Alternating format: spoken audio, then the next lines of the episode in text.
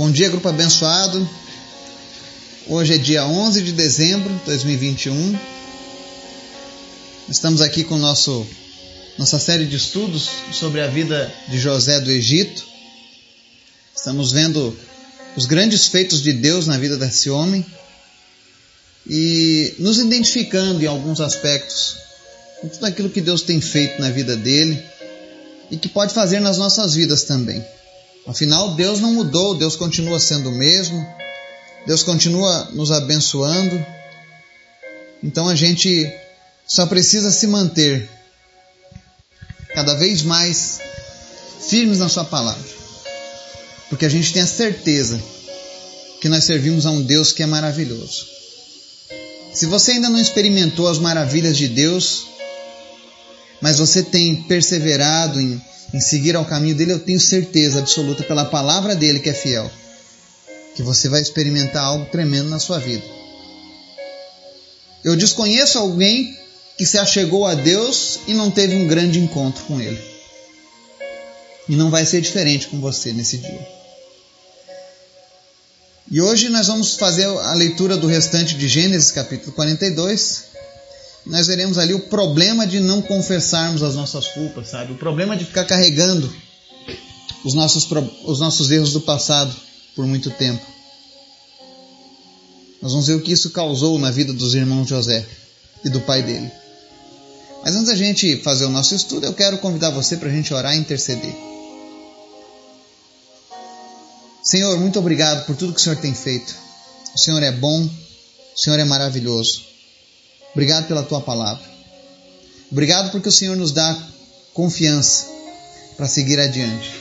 Porque nós cremos que tudo aquilo que vier a acontecer está debaixo do teu controle, Pai. Por isso nós te pedimos, nos dá sensibilidade ao teu Espírito Santo, para que a gente possa compreender o teu agir e a tua vontade, até mesmo nos dias difíceis. Te apresento as pessoas do nosso grupo, as pessoas que nos ouvem, em cada um desses países. Em especial, Senhor, essas pessoas que estão na Europa, que estão passando por tantos altos e baixos com relação a essa pandemia. Eu peço que o Senhor esteja consolando o coração dessas pessoas, porque eu sei que se eles vieram em busca desses estudos é porque eles precisam ouvir a tua voz, Pai. E eu sou apenas um homem, mas o teu Espírito Santo é poderoso. Por isso eu te peço nessa manhã, Espírito Santo, Supre cada uma das necessidades daqueles que se achegam a Ti. Manifesta a Tua presença, manifesta a Tua vontade, o Teu amor e a Tua graça em cada vida que está nos ouvindo agora, em nome de Jesus. Eu oro, Senhor, para que o Senhor venha ministrar a Tua cura para aqueles que estão enfermos. Visita, Senhor, em especial a vida do Marcelo e cura ele, Jesus. Em nome de Jesus, toca agora no seu corpo e vai retirando todo caroço, todo tumor, toda raiz de câncer desapareça no nome de Jesus. E não apenas isso, Pai. Que ele possa sentir a tua presença. Aonde quer que ele esteja, ele sinta sempre a tua presença, o teu cuidado, o teu amor. Visita a sua esposa, os seus filhos e todas as gerações que vierem que todas elas sejam impactadas pela tua presença, Deus. Vem transformar, Deus, todas as gerações das, das famílias que estão nesse grupo. Que em nome de Jesus eles possam passar adiante a tua palavra, a tua presença na vida de outras pessoas. Eu oro também, Deus, pela vida do Gilmar. Peço a Ti, Senhor, que Realize a tua obra na vida dele, a reconciliação plena. E fortaleça ele, Deus. Visita também a Vic e resgata, Senhor, esse casamento. Em nome de Jesus, ela tem orado, ela tem clamado a Ti. E nós pedimos nessa hora, restaura, Senhor, a comunhão desse casamento em nome de Jesus. Te apresento a vida da Kristen o Senhor conhece o desejo do coração da tua filha. Que o Senhor possa estar atendendo esse desejo, abençoando ela, Pai, em todas as áreas. Abençoa também a vida do Kiran. lá no Nepal. E Deus, levanta mantenedores para apoiarem essa obra missionária lá no Nepal. E que jovens sejam alcançados pelo teu evangelho, Pai. Visita também o Caleb. E Deus, eu oro para que haja mantimento, para que haja provisão na vida do Caleb. Nós repreendemos, a Deus, a fome e as necessidades básicas na vida dele, Pai, mas que ele continue pregando o teu evangelho. Em nome de Jesus. Ser com cada missionário, Deus, espalhado na face da terra, no Brasil. Aqueles que estão passando por dificuldade hoje, mas que largaram tudo para servir ao Senhor. Que o Senhor esteja entrando com providência na área financeira, alimentos, vestimentas. Que eles possam passar um final de ano, Deus, cuidados e protegidos pelo Senhor. Levanta pessoas, Deus, para apoiarem a tua obra. Em nome de Jesus.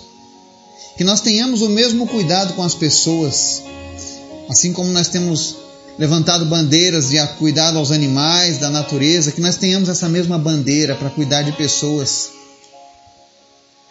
para amar as pessoas com atos de bondade, Pai. Nós precisamos de Ti, Senhor, porque sem Ti nós não somos nada. Fala conosco, Pai, através da Tua palavra. Nos ensina nesse dia, em nome de Jesus. Amém. Gênesis 42. Nós vamos ler ele do verso 25 ao 38. Diz assim: Em seguida, José deu ordem para que enchessem de trigo suas bagagens, devolvessem a prata de cada um deles, colocando-a nas bagagens, e lhes dessem mantimentos para a viagem, e assim foi feito. Eles puseram a carga de trigo sobre seus jumentos e partiram. No lugar onde pararam para pernoitar, um deles abriu a bagagem para pegar forragem para o seu jumento e viu a prata na boca da bagagem. E disse a seus irmãos: Devolveram a minha prata, está aqui em minha bagagem. Tomados de pavor em seu coração e tremendo, disseram uns aos outros: Que é isto que Deus fez conosco? Ao chegarem à casa de seu pai Jacó, na terra de Canaã, relataram-lhe tudo o que lhes acontecera, dizendo: O homem que governa aquele país falou asperamente conosco, nos tratou como espiões mas nós lhe asseguramos que somos homens honestos e não espiões. Dissemos também que éramos doze irmãos, filhos do mesmo pai, e que um já havia morrido e que o caçula estava com nosso pai em Canaã. Então o homem que governa aquele país nos disse: Vejamos, se vocês são honestos, um dos seus irmãos ficará aqui comigo, e os outros poderão voltar e levar mantimentos para matar a fome das suas famílias. Tragam-me, porém, o seu irmão caçula, para que eu comprove que vocês não são espiões, mas sim homens honestos então lhes devolverei o irmão e os autorizarei a fazer negócios nessa terra. Ao esvaziarem as bagagens, dentro da bagagem de cada um estava sua bolsa cheia de prata. Quando eles e seu pai viram as bolsas cheias de prata, ficaram com medo. E disse-lhe seu pai Jacó: Vocês estão tirando meus filhos de mim. Já fiquei sem José, agora sem Simeão, e ainda querem levar Benjamim. Tudo está contra mim. Então Ruben disse ao pai: Podes matar meus dois filhos se eu não o trouxer de volta. Deixa-o aos meus cuidados, e eu o trarei. Mas o pai respondeu: Meu filho não descerá com vocês. Seu irmão está morto e ele é o único que resta. Se qualquer mal lhe acontecer na viagem que estão por fazer, vocês farão meus cabelos brancos descer à sepultura com tristeza. Amém? A gente vê aqui um relato conflitante agora entre os irmãos de José. Porque no começo da nossa leitura, a gente vê José sendo generoso e abençoando seus irmãos, devolvendo a prata. E geralmente, quando nós somos abençoados, especialmente financeiramente em um período de crise, a tendência natural é de, das pessoas se alegrarem, não é verdade? Se você fosse comprar um carro e na hora de sair com o carro a revenda colocasse todo o teu dinheiro numa bolsa dentro do teu carro, você não ia ficar feliz? Mas os irmãos de Jacó não ficaram. Eles ficaram com medo, com pavor, tremeram e disseram que é isso que Deus fez conosco. Isso mostra o retrato de quando nós carregamos um pecado por muito tempo, de quando nós não resolvemos os problemas do passado. É assim que as pessoas andam. Até mesmo quando são abençoadas, elas desconfiam. Deus está tramando algo contra elas. Todas as pessoas que andam afastadas de Deus têm esse mesmo intuito. Desconfiam de tudo.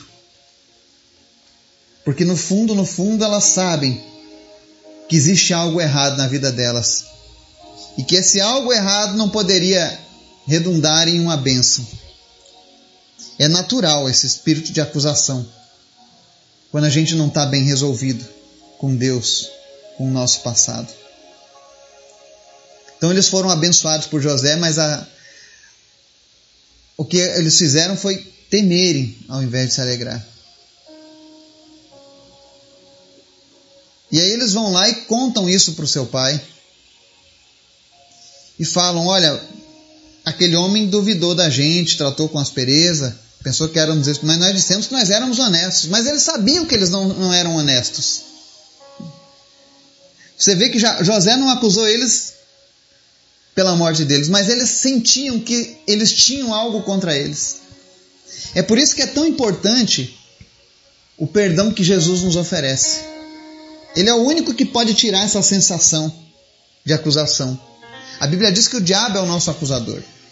E a única coisa que pode cancelar essas acusações é o perdão oferecido por Jesus.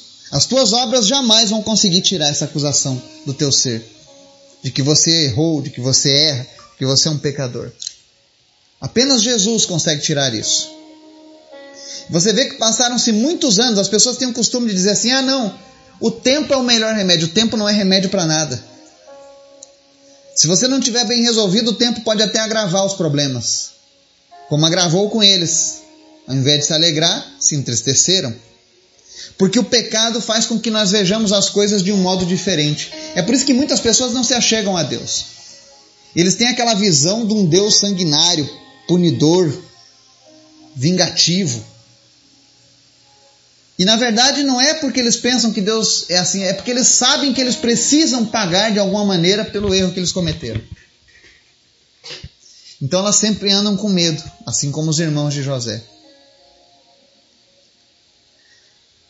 E aí quando eles contam para Jacó que para eles voltarem a fazer negócio precisam levar o filho caçula, Jacó não se agrada. E aí ele começa a demonstrar o pesar e a desconfiança que ele tinha com os filhos mais velhos. Ele diz: Vocês estão tirando meus filhos de mim. Já fiquei sem José, agora sem Simeão e ainda querem levar Benjamim. Tudo está contra mim. Ali foi um desabafo de Jacó, dizendo que aquilo que aconteceu com José não ficou bem esclarecido e que os irmãos mais velhos não cuidaram do mais novo. Então, de alguma maneira, Jacó responsabiliza aqueles filhos. Por ser família e por serem mais velhos. Isso, isso mostra que a gente não, pode, não consegue fugir da nossa responsabilidade. Se Deus te colocou numa posição na tua família, honre essa posição. Cuide dos mais novos. Cuide daqueles que não podem se cuidar sozinhos. Faça o seu papel da maneira correta, porque os irmãos José não fizeram isso.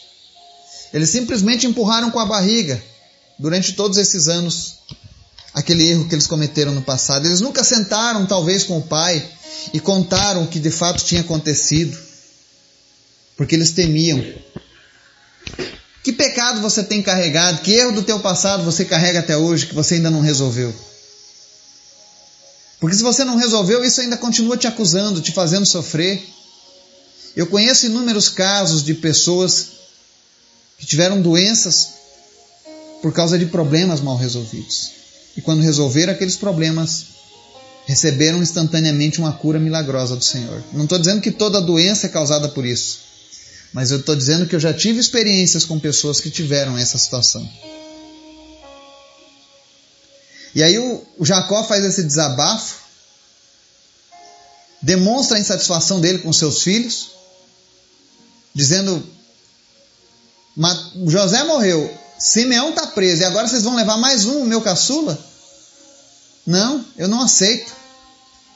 E aí o Rubem, o mais velho, ele diz ao pai uma coisa que talvez hoje poderia nos chocar. Ele disse ao pai no verso 37: Podes matar meus dois filhos se eu não o trouxer de volta. Deixo-o aos meus cuidados e eu o trarei. Olha que coisa forte. Mata os meus dois filhos se eu não trouxer de volta.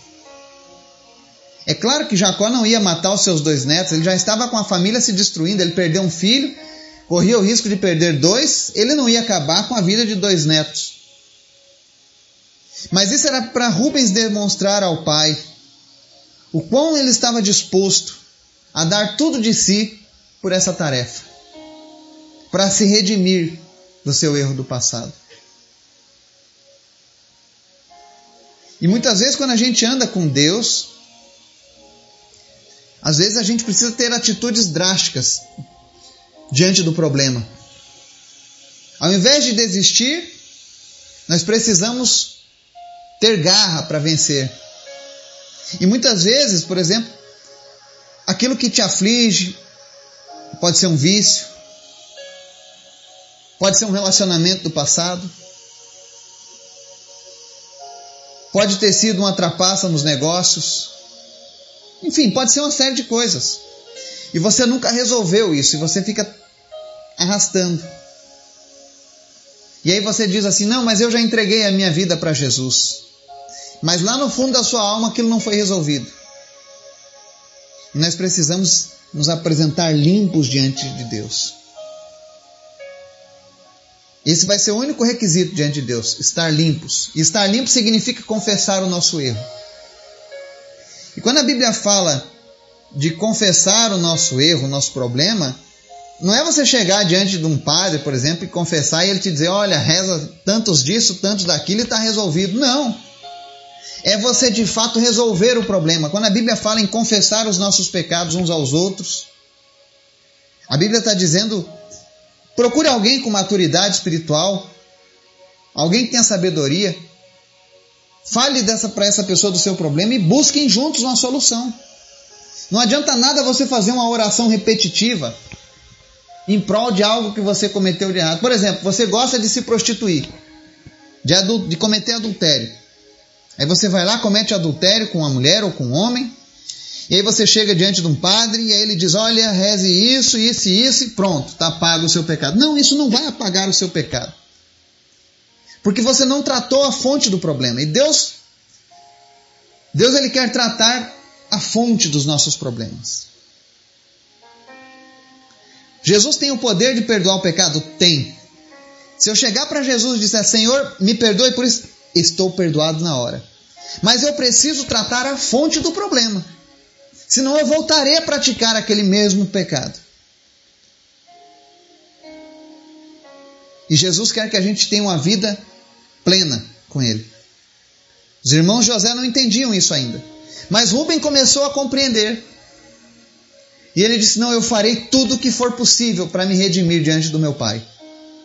Para mostrar que a minha posição de primogênito, de filho mais velho, de responsável pela família, vai fazer jus. E aí eu encerro esse estudo de hoje fazendo uma leitura de Provérbios 28, 13, que diz assim: Quem esconde os seus pecados não prospera, mas quem os confessa e os abandona encontra misericórdia. Que Deus possa falar ao teu coração. E amanhã, se Deus assim permitir, continuaremos a nossa leitura em Gênesis capítulo 43. Que Deus abençoe o seu fim de semana, o seu dia. Em nome de Jesus. Amém.